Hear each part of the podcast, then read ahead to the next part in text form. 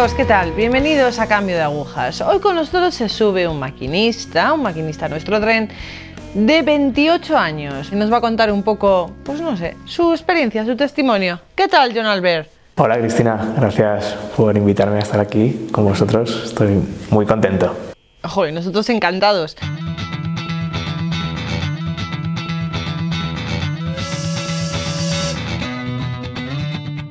Bueno, pues nada, empieza, no sé, a contarnos un poquito de tu vida. Sí, pues mira, soy Joan Albert, tengo 28 años, soy de, aquí de Valencia.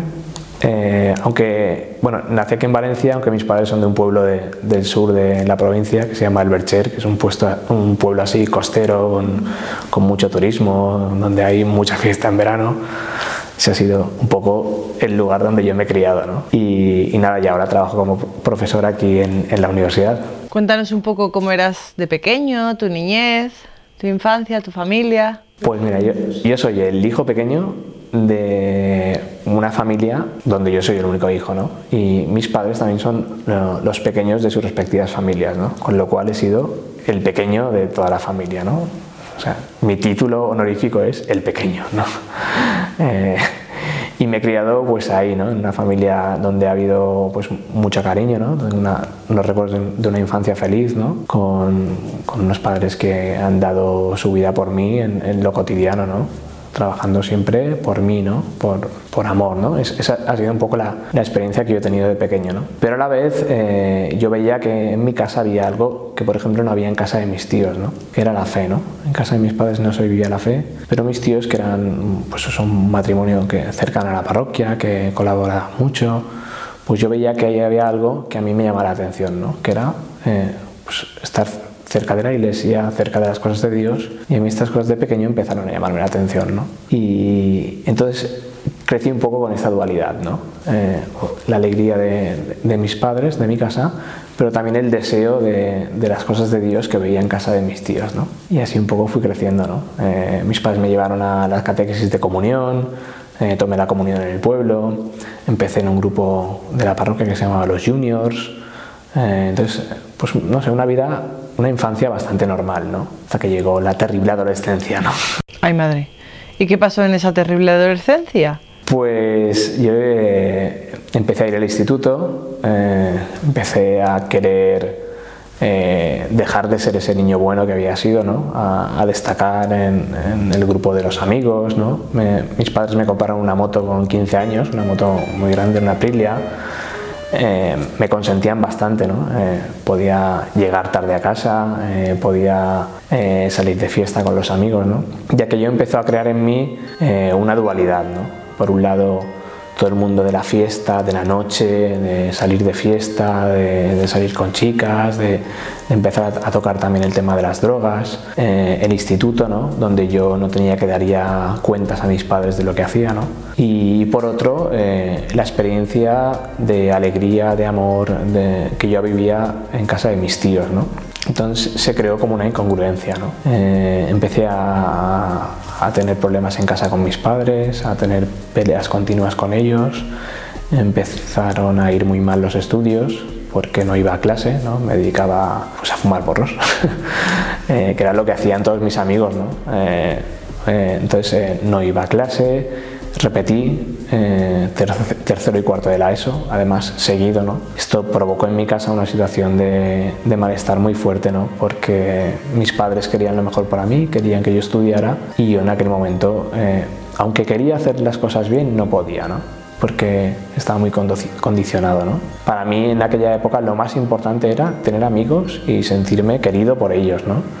Y eso suponía, pues, hacer lo que ellos hicieran, ¿no? Si había que salir de fiesta hasta las 9 de la mañana y después ir a almorzar y después, pues todo, ¿no? Era un pack para eh, sentirte querido en, medio de, ese grupo, ¿no? Y, esa es un poco la experiencia, ¿no? De, de llegar a tocar fondo, ¿no? Yo recuerdo allí en, en, mi pueblo las fiestas de verano son como lo más importante, ¿no? Uno está todo el año esperando que lleguen esas fiestas, ¿no? Ahorrando, guardando dinero para gastarlo en alcohol, ¿no? Y recuerdo especialmente unas fiestas diciendo, he estado todo el año esperando esto y después ha habido una sensación aquí de vacío muy fuerte, ¿no? Que era no, era que, nadie me había dicho a mí tienes una sensación de, vacío, ¿no? sino que yo contrastaba esa experiencia de los amigos con la experiencia esa del amor que he contado antes, ¿no? de, de haberme sentido muy querido en mi casa, la experiencia de ver a, mis tíos vivir la fe, ¿no? todo aquello a mí me creaba por dentro una, una ruptura, ¿no? donde hacía una cosa que yo no quería hacer. ¿no? A ver, y en todo este tiempo no hubo un momento de religiosidad, no sé, el sacramento de la confirmación, un acercamiento a Dios, una misa los domingos, un algo. Y yo eh, recuerdo siempre rezar, ¿no? sobre todo por las noches, ¿no? A veces más o a veces menos, ¿no? Eh, también me confirmé porque tocaba confirmarse y solía ir a misa porque mis tíos me animaban a ir, ¿no? Entonces, como en mi casa no había fe, eh, no me animaban a ir a la iglesia y además yo veía en mis tíos algo que en mi casa no había, pues yo iba a misa los domingos recordando aquello, ¿no? Además, mis tíos tenían una amistad con el sacerdote del pueblo, ¿no? con el párroco, que era un hombre joven, muy vigoroso. Entonces eh, yo como iba a comer casi todos, mis, casi todos los días a casa de mis tíos, este sacerdote iba mucho allí. Eh, entonces esto a mí me ayudó a tener un contacto con la iglesia, con un sacerdote. ¿no? Por eso la incongruencia se hacía mayor, ¿no? porque eh, yo quería vivir la fe, pero no podía, ¿no? porque, porque la vorágine del mundo de los amigos me arrastraba. ¿no? Pero pero yo tengo que dar gracias a Dios porque, porque un hilito, ¿no? por muy pequeñito que fue, nunca, nunca se rompió, ¿no? que fue este hilito gracias a mis tíos, ¿no? sobre todo a mi tía, que es la, la, mujer que más fe ha tenido en mi familia ¿no? y un poco la que, la que ha sostenido eh, pues, pues un poco mi vida y que yo hoy pueda decir que estoy en la iglesia y feliz. ¿no? Pero fue una época, una época muy convulsa, ¿no? porque es sabes lo que quieres hacer, pero, pero no puedes, ¿no? Esa, esa era un poco la experiencia de, ese tiempo, ¿no? Y entonces el, el hilito ese con, el sacerdote y con la parroquia, aunque de forma muy fina, ¿no? Y con muchos, eh, con, mucha violencia interior, ¿no? Porque yo iba a misa y decía, esto no lo quiero vivir, ¿no? Porque yo quiero vivir de, irme de fiesta, ¿no? Eh, pues eso, eso era una cosa muy agresiva, ¿no? A nivel existencial, ¿no? Bueno, y a ver, entonces, ¿qué pasó? Porque si ahora estás aquí y nos vas a contar cosillas es porque algo ha sucedido, ¿no?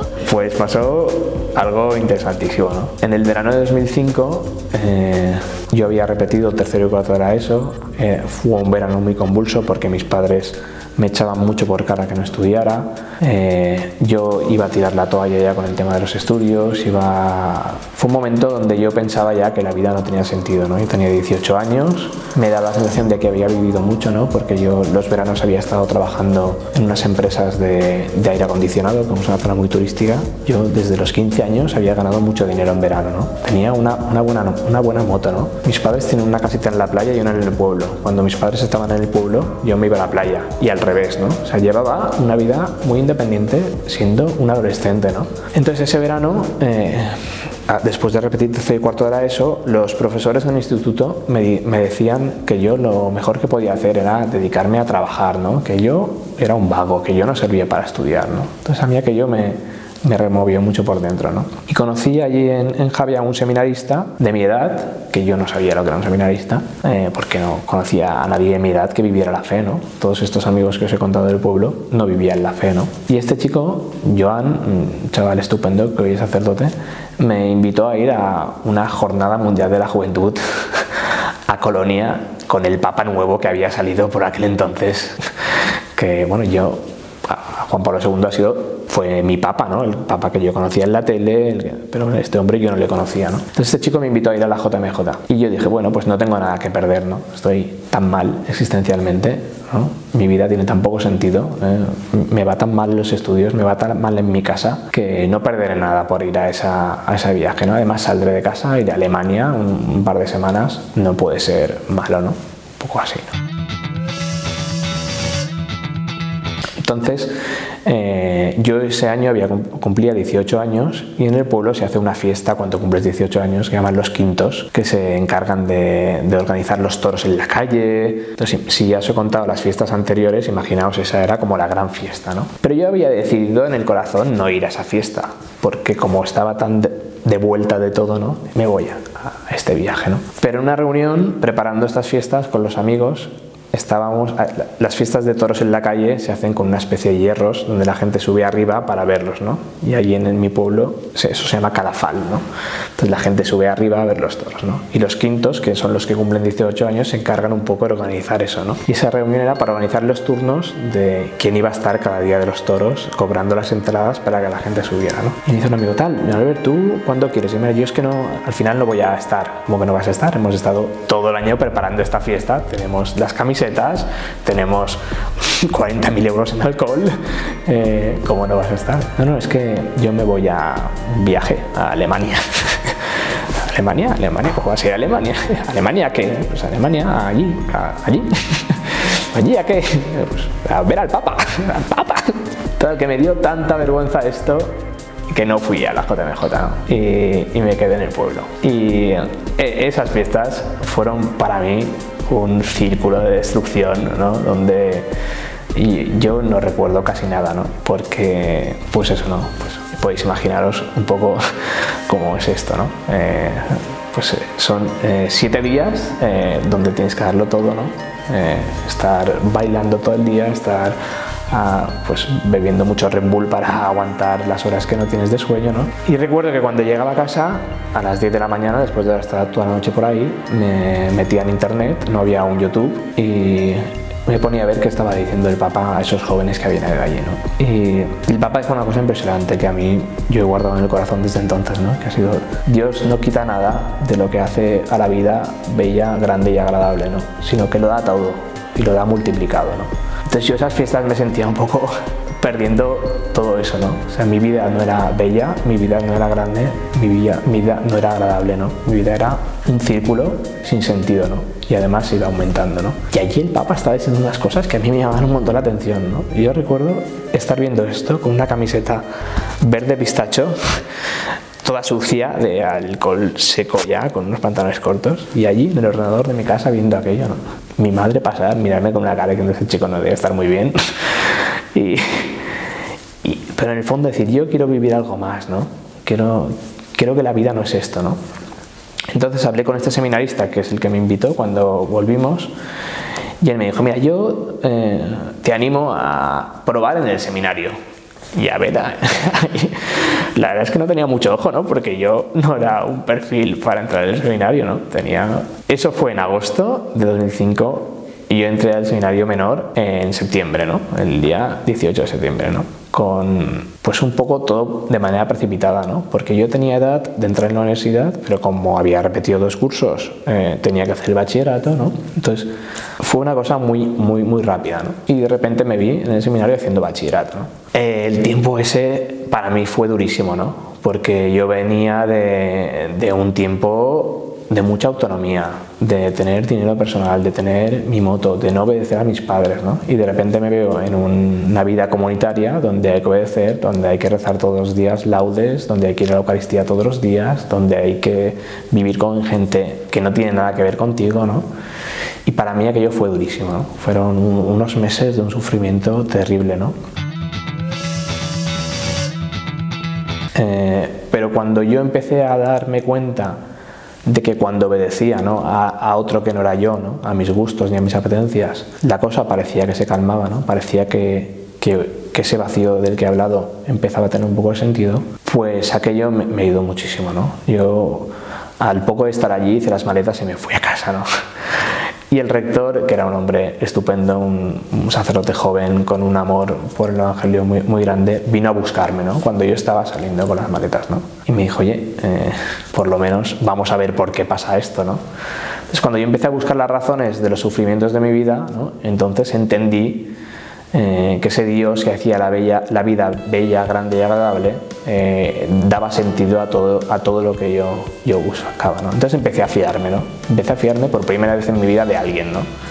Y ese alguien era la iglesia. ¿no? Entonces empecé a estudiar, eh, yo jamás hubiera pensado que me hubiera ido bien en los estudios, aprobé bachillerato y estuve ahí un tiempo en el seminario, pues sacando sacando cosas que yo pensaba que jamás hubiera sacado, ¿no? Y entonces, claro, dije, nadie me había dicho nunca que esto podía ser así, ¿no? O sea, yo empecé a, descubrir la iglesia eh, de manera universal, ¿no? Con un panorama que yo jamás me hubiera imaginado. ¿no? Yo, que cuando vivía la fe en, el pueblo, por mis tíos, lo vivía como una cosa por tradición, por ese hito que he dicho que a mí me ayudaba, pero que nadie de mis amigos vivía la fe, ¿no? que, nunca había tenido una experiencia de iglesia, cuando entré ahí descubrí que aquí era impresionante. ¿no?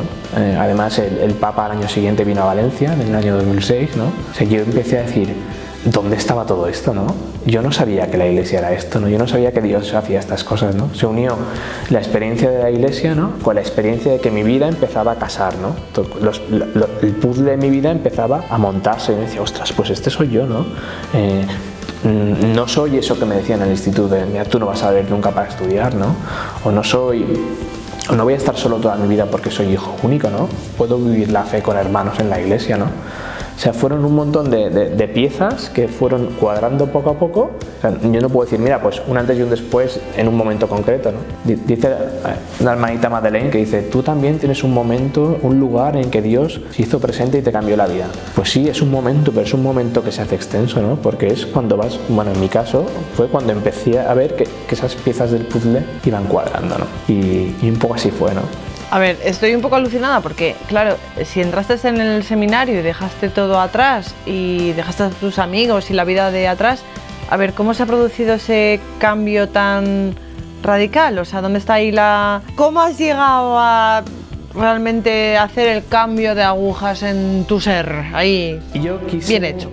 Yo quise que fuera radical, pero no pude. Eh, yo veía que cuando, salí, cuando un fin de semana nos daban permiso al seminario, lo único que quería era irme corriendo al pueblo, salir de fiesta y volver un poco a las andadas. ¿no? Entonces yo tuve que pedir ayuda, ¿no? le pedí ayuda al rector. ¿no? Y entonces poco a poco ¿no? esto se fue eh, cortando. ¿no? ¿no? A mí me hubiera gustado que hubiera sido más radical, ¿no? De hecho, yo quería hacerlo radical, ¿no? Pero fue, fue un proceso, ¿no? Fue, pues, pues mira, eh, si vas a casa cada dos semanas, pues vas a intentar ver primero a tus padres que a tus amigos, ¿no? Eh, que eso para mí era difícil, ¿no? Porque yo lo que quería era ver a mis amigos, ¿no? Entonces, fue también una cuestión de, buscar una jerarquía de amores, ¿no? que dice San Agustín, ¿no? O sea, ¿qué es lo primero en tu vida? Pues en ese momento lo primero tenía que ser Dios, ¿no?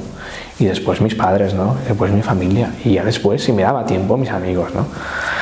Pero eso me costó muchísimo, ¿no? Fue un proceso, fue un proceso que, que vamos, que al final salió bien, ¿no? Porque hoy estoy aquí, eh, intento eh, que lo primero sea Dios, ¿no? En esa jerarquía de amores, que lo segundo sean mis padres, ¿no? Y entonces cuando terminas el bachillerato, ¿qué ocurre? ¿Qué pasa en ese momento? Pues el cauce normal en el seminario era pasar al seminario mayor. ¿no? Yo veía que, este Dios que había ido poniendo las piezas del puzzle era lo mejor que me había pasado nunca. ¿no? Entonces dije, oye, pues, pues adelante, ¿no? yo quiero dedicar mi vida a esto. ¿no? Y viví cinco años en el seminario mayor de una manera feliz, ¿no? contento, eh, agradecido por haber conocido esto. ¿no? Fueron unos años de, mucha alegría, ¿no? de, poder pensar que Dios me llamaba a entregar la vida ahí. ¿no? Entonces cuando llegó quinto era el año de la ordenación y empezaron a salir muchas dudas, ¿no? muchas cosas que a nivel humano de, heridas de la adolescencia no se habían sanado del todo en este proceso. Entonces yo pedí al, al rector del seminario dejarlo un tiempo, ¿no?